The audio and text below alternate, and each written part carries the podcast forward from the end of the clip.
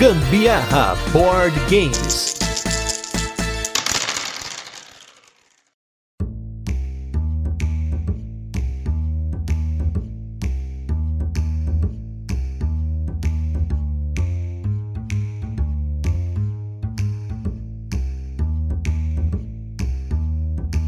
Fala galera, beleza? Aqui é Gustavo Lopes Gambiarra Board Games e se você acompanha o Gambiarra, você sabe que hoje é dia em que eu e a Carol estamos aqui para fazer um review de algum jogo. Isso é algo que acontece desde 8 de agosto de 2019, quando esse podcast começou, que inicialmente era a intenção desse podcast, era fazer reviews de jogos uma vez por semana, sempre um jogo diferente, jogos que a gente gosta. Depois o cast expandiu, a gente começou a fazer programas com convidados e tudo mais, mas hoje por vários motivos, inclusive um motivo motivo muito especial. Eu estou quebrando essa tradição, esse legado que nós temos aí de quase quatro anos fazendo esse conteúdo regular toda quinta-feira para fazer um episódio mais do que especial também. E hoje vem com essa pergunta provocativa, quase que um clickbait pra gente começar aqui o episódio, que é se a criação de conteúdo não tem que acabar. E por que eu tô dizendo isso? Não é de hoje que a criação de conteúdo é sempre questionada, de tempos em tempos surgem alguns jogos, alguns tópicos que acabam elevando essa discussão novamente. E recentemente, da data desse episódio, essa discussão foi bastante levada para frente por conta dos lançamentos dos jogos Twilight Inscription e pelo lançamento do Ark Nova, né? São dois jogos que tiveram aí alguma polêmica, em especial nos fóruns da Ludopedia. Se você não conhece a Ludopedia, a Ludopedia é o maior fórum da América Latina de jogos de tabuleiro, o maior site de referência, e ele é palco muitas vezes para várias discussões sobre jogos de tabuleiro que são muito interessantes, mas também é palco para muitas vezes as pessoas exporem a sua opinião e sair correndo ou expor qualquer coisa ali, falar alguma coisa e não querer debater, né? Então eu vim aqui sozinho para poder fazer isso então, né? Vou vir aqui hoje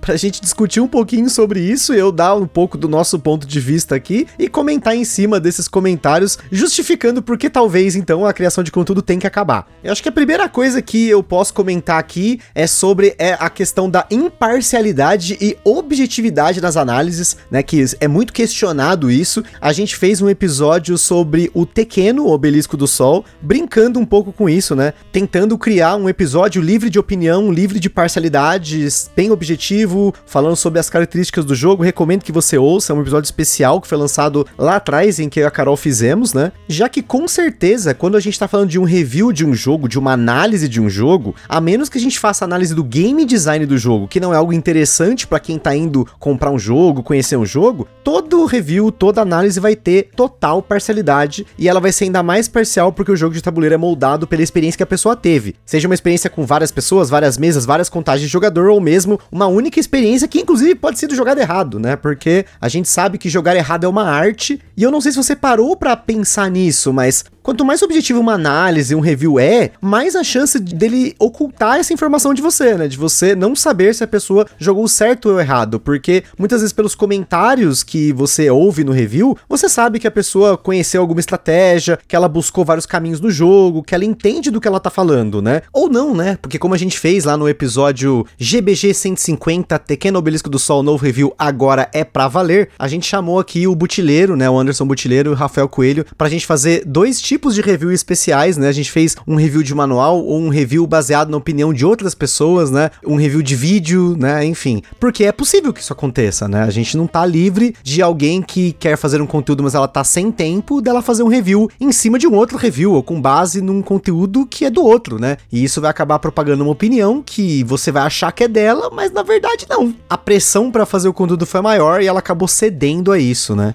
Quando você tem algo muito pasteurizado, assim, o que não tá falando da experiência, mas ele é muito objetivo, ele não tá falando da parte pessoal do jogo, é muito fácil você esconder um review quântico no meio disso, né? Da pessoa ter jogado uma vez ou não ter jogado e falado do jogo porque ela conhece de jogos de tabuleiro, né? Porque conforme você joga, você passa a conhecer mecânicas, você passa a conhecer uma série de coisas que a gente, inclusive, comentou no episódio do Chat GPT, em que a inteligência artificial fez um review excelente do Catan, que poderia muito bem ter sido falado por uma pessoa e teria passado. Você não teria entendido que aquilo é só uma coleção de informações comuns que a inteligência artificial aprendeu e passou para você. Poderia ser uma pessoa lendo aquilo e você não saberia.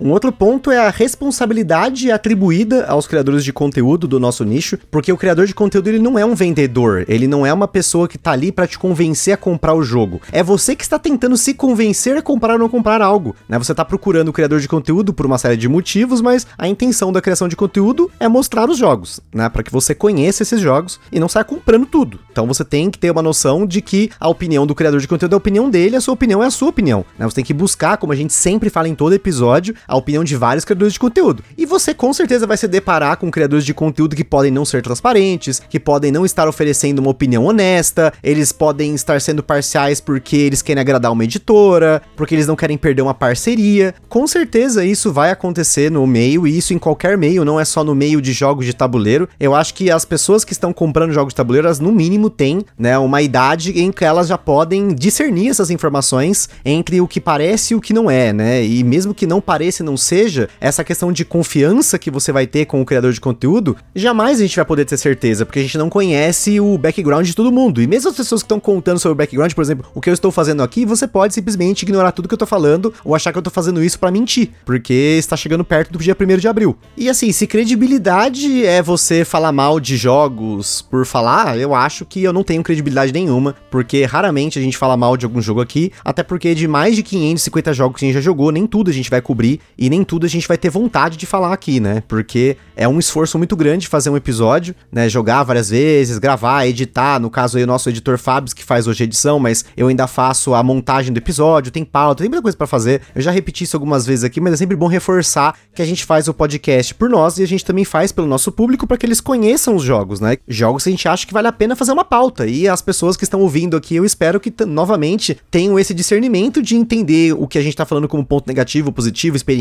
é algo muito pessoal e que talvez seja o oposto para você, né? Talvez a gente esteja falando de um jogo que, quando você ouve a gente falando bem de algo que faz sentido para nós aqui, sei lá, a gente gosta de jogo de tempo real, você não curta isso e foi legal, porque você nos ouviu dizendo que o jogo é um jogo de tempo real e você conseguiu discernir que esse não é um jogo para você. Isso para mim é muito importante ter essa clareza, que as pessoas entendam que a gente fala, fala, fala aqui, não é para encher linguiça. Os episódios às vezes são longos porque a gente quer ao máximo passar para vocês a experiência que a gente teve com os jogos, mas ao mesmo tempo trazendo informação que também é por que eu faço podcast, né? Por que, que a gente faz esse podcast? Porque eu gosto de informação, eu gosto de pesquisa e ao mesmo tempo que eu tô jogando os jogos e explorando esses jogos como experiência, eu trago para vocês aqui o que eu acabo pesquisando e lendo sobre o jogo, porque isso me interessa muito, né? Ler sobre o autor, entrevistas, o diário do design, sobre o tema. Isso para mim é um ponto legal que faz parte do meu hobby, que é fazer podcast. Então acho que o primeiro ponto de hoje é que se você espera honestamente que as pessoas vão fazer análises imparciais, que elas vão ser objetivas, que elas não vão ter algum tipo de viés, seja porque gostaram demais do jogo, sendo que naquele momento estavam hypadas com o jogo, ou mesmo por qualquer outro motivo que não seja alinhado com a sua expectativa do que deveria ser a criação de conteúdo, realmente a criação de conteúdo tem que acabar, porque não faz sentido então a gente ter pessoas dando opinião sobre jogos, né? Se a opinião não é importante, ela vai ser sempre questionada de alguma forma. E se não há esse retorno de diálogo para a gente discutir sobre isso, é mais fácil acabar. E entra um segundo ponto que por que, que a criação de conteúdo tem que acabar então? Porque eventualmente as editoras, os designers, eles vão encontrar nos criadores de conteúdo uma fonte de poder mostrar seus jogos, né, de alcançar mais pessoas, ainda mais falando de jogos de tabuleiro, que é um nicho, né? Então, você tem um grupo seleto de pessoas que deve dar menos de 1% da população do Brasil, por exemplo, que consomem conteúdo antes de comprar jogos ou que consomem conteúdo sobre jogos de tabuleiro no geral, e eventualmente, se você faz um trabalho de qualidade qualidade, você quer melhorar o seu conteúdo, o formato, os quer investir em equipamento e ao mesmo tempo você vai percebendo que isso tem um custo muito alto, né? E como todo hobby, quando você tem mais de um hobby, você vai ter que ter uma escolha, por mais que ele esteja alinhado uma coisa com a outra, né? E nesse ponto, as parcerias que a gente tem com as editoras são super importantes, porque elas não apenas elas permitem que a gente tenha acesso a vários jogos que talvez no meu ritmo normal de compra eu não teria acesso, e também não significa que eu tenha alguma obrigação com editora alguma, muito pelo pelo contrário, pelo menos as parcerias hoje que o Gambiarra Board Games tem, elas não têm obrigação de prazo, de métrica, de contrato, assim, a, a gente tem uma liberdade muito grande de escolher a maioria dos jogos que a gente vai falar, então a gente analisa, porque aí entra um ponto que as pessoas, elas cada vez mais procuram conteúdo para poder decidir se vão comprar um jogo ou não, e isso cria uma pressão para que as pessoas que criam conteúdo criem cada vez mais conteúdo, cada vez mais conteúdo de vanguarda, cada vez mais conteúdo primeiro, porque isso acaba gerando views, né? E aí a gente tem um problema que é as pessoas não pararem para pensar no conteúdo, né? porque se você tem um canal que você tá recebendo 5, 10, 20 jogos por mês, como que você consegue jogar tudo isso para poder avaliar? Você vai acabar tendo que sacrificar o número de partidas que você vai fazer para poder falar sobre esse jogo em prol do conteúdo. E aí é mais uma opinião minha. Eu acho que se você jogar mais vezes, você consegue ter uma opinião bem mais robusta do que se você jogar apenas uma ou duas vezes. Tanto que quando as pessoas me perguntam: "Ah, você gostou de tal jogo?", eu falo: "Olha, joguei apenas uma, joguei apenas duas vezes". E é possível sim emitir uma opinião jogando uma única vez, jogando duas vezes que seja, mas não pro meu estilo de produção de conteúdo. Porém, a gente não pensa nessa conta, né? A gente só quer o conteúdo e fica questionando: ah, tá o conteúdo, cadê o conteúdo? Não sei o quê. O Gambiarra mesmo, por exemplo, não dá para cobrir mais do que 5, 6 jogos por mês, então a gente seleciona muito bem os jogos. E assim, gente, não tem ninguém ganhando dinheiro com isso, pelo menos com review, eu não conheço ninguém dos meus colegas que criam conteúdo que esteja recebendo dinheiro de alguma editora para fazer algum tipo de conteúdo. É muito raro quando esse tipo de ativação acontece, né? Mas ainda assim, por receber jogos que até então, se eu não te falasse se eu recebi o jogo, jogo, se eu peguei emprestado, se eu comprei, qual é a diferença se eu aluguei o jogo, né? As pessoas dão um peso muito grande por receber o jogo e dizer que o criador de conteúdo é vendido, mas o que acontece é justamente o contrário, você acaba tendo mais oferta de conteúdo para poder assistir, você vai poder assistir um vídeo, você vai poder ouvir um podcast, você vai poder ler um blog, conteúdo no TikTok, no Instagram, vai ter de tudo que você vai poder explorar, porque alguma editora facilitou o acesso para mais pessoas e não depender apenas das pessoas que vão lá e comprar o jogo para poder poder fazer um review. E apesar de ninguém ter obrigação de investir no seu próprio conteúdo, cada um faz o que mais gosta aí. Meu hobby é fazer podcast, meu hobby é jogar jogos de tabuleiro, eu tenho o hobby também de jogar jogo de videogame. Então muitas coisas competem. Então se a gente consegue fazer um conteúdo de qualidade e com menor custo para quem está, né, do outro lado, sem dúvida a gente vai topar e claro, com as suas devidas considerações dentro aí de uma linha editorial e tudo mais, que é algo que eu tenho por mim, não posso falar pelos outros, mas se vocês forem depender disso também, a criação de conteúdo tem que acabar, porque novamente se na hora de consumir o conteúdo você não tivesse discernimento de pensar que quem tá do outro lado é mais um robista como você, a diferença é que ele quis começar compartilhar a informação com todo mundo, compartilhar o que ele sabe, o que ele quer falar, e aí, eventualmente, por ter se tornado mais relevante, as, as editoras começaram a dar mais atenção às marcas em si, né? E ele acabou tendo acesso a mais coisas. Mas, se isso é ser vendido, infelizmente, a gente tem que acabar com a criação de conteúdo agora. Nesse momento aqui, vão para tudo. Acabou. Acabou, não tem mais. Aqui sobe os créditos e é isso aí. E ainda falando sobre isso, tem a questão do conteúdo em si, porque é muito comum os criadores de conteúdo serem questionados sobre a forma do conteúdo, sobre o que eles estão debatendo, sobre que informação deveria estar no conteúdo ou não, e eu acho que é importante sim a gente ter essas discussões constantemente, até por conta de aprendizado. Eu gosto muito de ler essas discussões, o que, que as pessoas esperam ouvir ou ver num conteúdo, o que elas não esperam ver ou ouvir, mas esse talvez seja o maior motivo pelo qual a criação de conteúdo tem que acabar, porque pensa comigo, você que está nos ouvindo. Quando a gente começou a criar conteúdo, a gente nunca tinha criado conteúdo sobre jogos de tabuleiro. E criar conteúdo é você aprender o ofício de criar conteúdo ao mesmo tempo que você está publicando, e isso vai para todo mundo. As pessoas estão ouvindo enquanto você está aprendendo. Tanto que a gente tentou gravar com um microfone parecido com esse aqui, que era um fone de ouvido, mas eu duvido que as pessoas continuariam ouvindo a gente se essa fosse a qualidade do podcast. Depois a gente começou a utilizar esse microfone aqui, que é um microfone do Guitar Hero World Tour, era o que a gente tinha em casa ele tinha uma qualidade de som legal comparada com a qualidade do som do fone de ouvido, mas ele começou a dar problema, ele tem uma qualidade da produção dele muito ruim, o fio começou a dar chiado, então, para continuar fazendo o podcast, a gente precisou investir num microfone melhor. Isso tem um custo, sem dúvida. Não dá um alívio poder ouvir um podcast com uma qualidade de som boa, né? Com uma voz clara, uma voz limpa, sem chiado, sem ruído de fundo? Mas claro, não é só a qualidade de equipamento que vai fazer o conteúdo ser bom quanto mais você faz, mais você erra, mais você aprende também. E sem dúvida, o Gambiarra Board Games, nos seus primeiros 30, 40, 100 episódios que seja, tem uma série de pequenos erros, que coisas que a gente na época não sabia, talvez não tinha estudado o suficiente, talvez tenha faltado conhecimento e a gente acabou falando. E isso é um problema porque as pessoas que falaram isso pra gente também tiveram esse mesmo ciclo de terem aprendido por outras e por outras, porque raramente alguém no hobby para para estudar e mesmo os materiais de estudo, eles são discutíveis. Não existe material que seja uma verdade absoluta em jogo de tabuleiro. Na verdade, não é como uma matemática que você tem como falar que um mais um é dois e é isso aí. A prova é essa. Você não tem como chegar e falar que a alocação de trabalhadores é alocação de trabalhadores. Ela é porque em algum momento do tempo e espaço traduziram do worker placement para alocação de trabalhadores, mas poderia ser outro termo, teria colocado outra coisa. E aí isso seria a verdade que seria repetida ao longo do tempo. Então a gente está sempre aqui tentando questionar esses conteúdos, mas ao mesmo tempo, se o conteúdo estar errado é um problema para ele ser publicado, a gente nunca vai publicar conteúdo, porque a gente nunca vai saber se o conteúdo está 100% certo. E pior ainda, é se o criador de conteúdo não está disposto a ter esse diálogo aberto com a comunidade para tentar entender e discutir e sabe, não fazer o que eu vejo muito que é a pessoa expõe a opinião dela, ela não tá disposta a mudar, ela não tá disposta a discutir, é aquilo e acabou, é um comentário, é uma frase e fica por isso. Por isso que novamente ser objetivo demais pode ser ruim, porque você vai reduzir, né,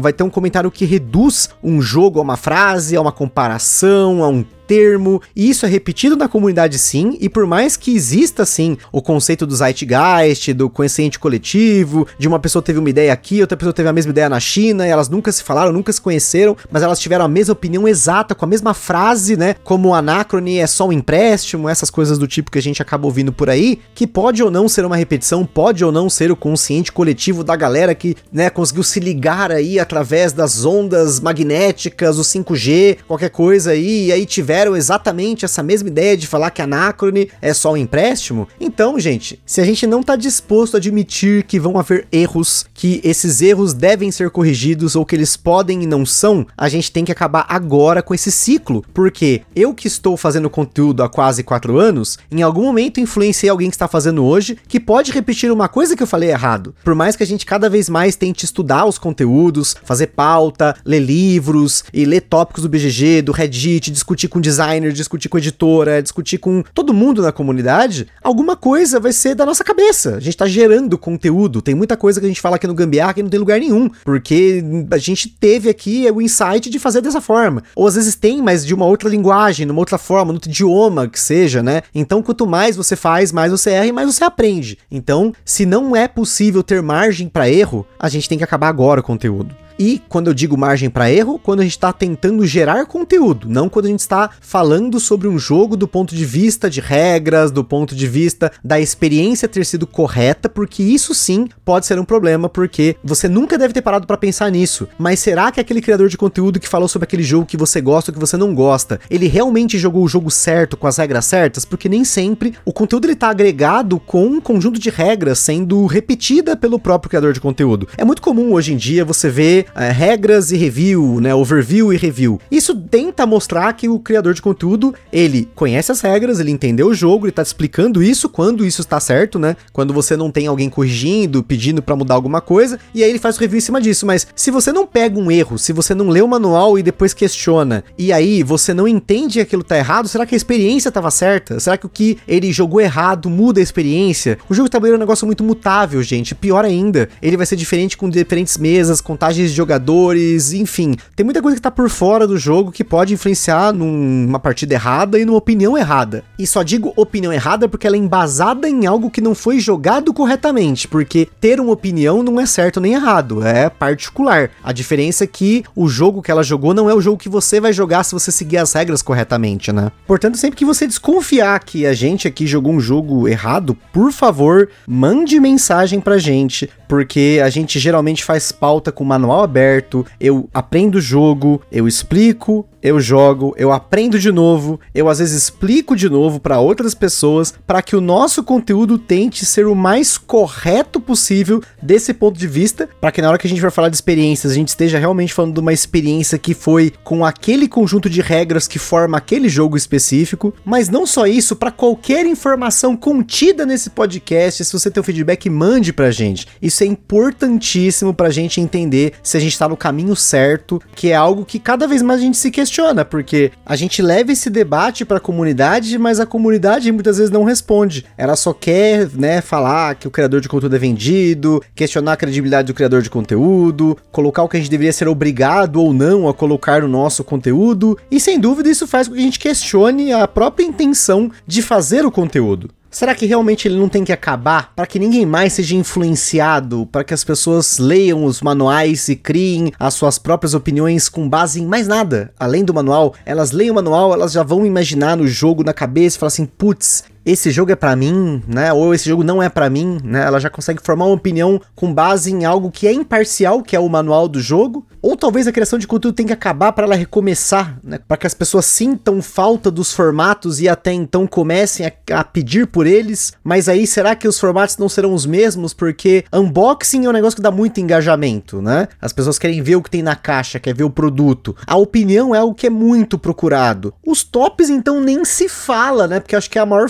fonte aí de validação de que se um jogo é bom ou não é, né? Apesar de ser com base na opinião daquele criador de conteúdo, top é top, meu Deus. Aquela palavra top associada àquele jogo já valida aquela compra que você não queria fazer, mas agora você vai fazer porque tá no top, né? Porque você foi influenciado, né? É culpa do criador de conteúdo que você comprou aquele jogo que tava no top dele e aí depois quando você jogou já não é aquela coisa que você esperava. A culpa é dele, porque ele te convenceu a comprar. Vídeo de regra, então você já pensou o quando seria seria o mundo sem os vídeos de regra? Já imaginou ter que ler todo o manual do zero? E se você não entender o manual, se você não tem nem como ver um vídeo para poder tentar ter uma ideia de como é, já imaginou que mundo é esse? Nós estaríamos voltando para os anos 80. Que maravilha! E vídeo de gameplay então? Nossa senhora, imagina o público que não vai ter vídeos de gameplay para poder comentar, falar, pô, você fez aquela jogada errada, né? Coisa que a gente faz, mas não tá ao vivo, não tá público, então as pessoas não têm como julgar, né? Sem contar então com a nossa mídia aqui, o podcast que já é uma mídia tão nichada que para 2023 aí, o prêmio Ludopid 2022 tinha tão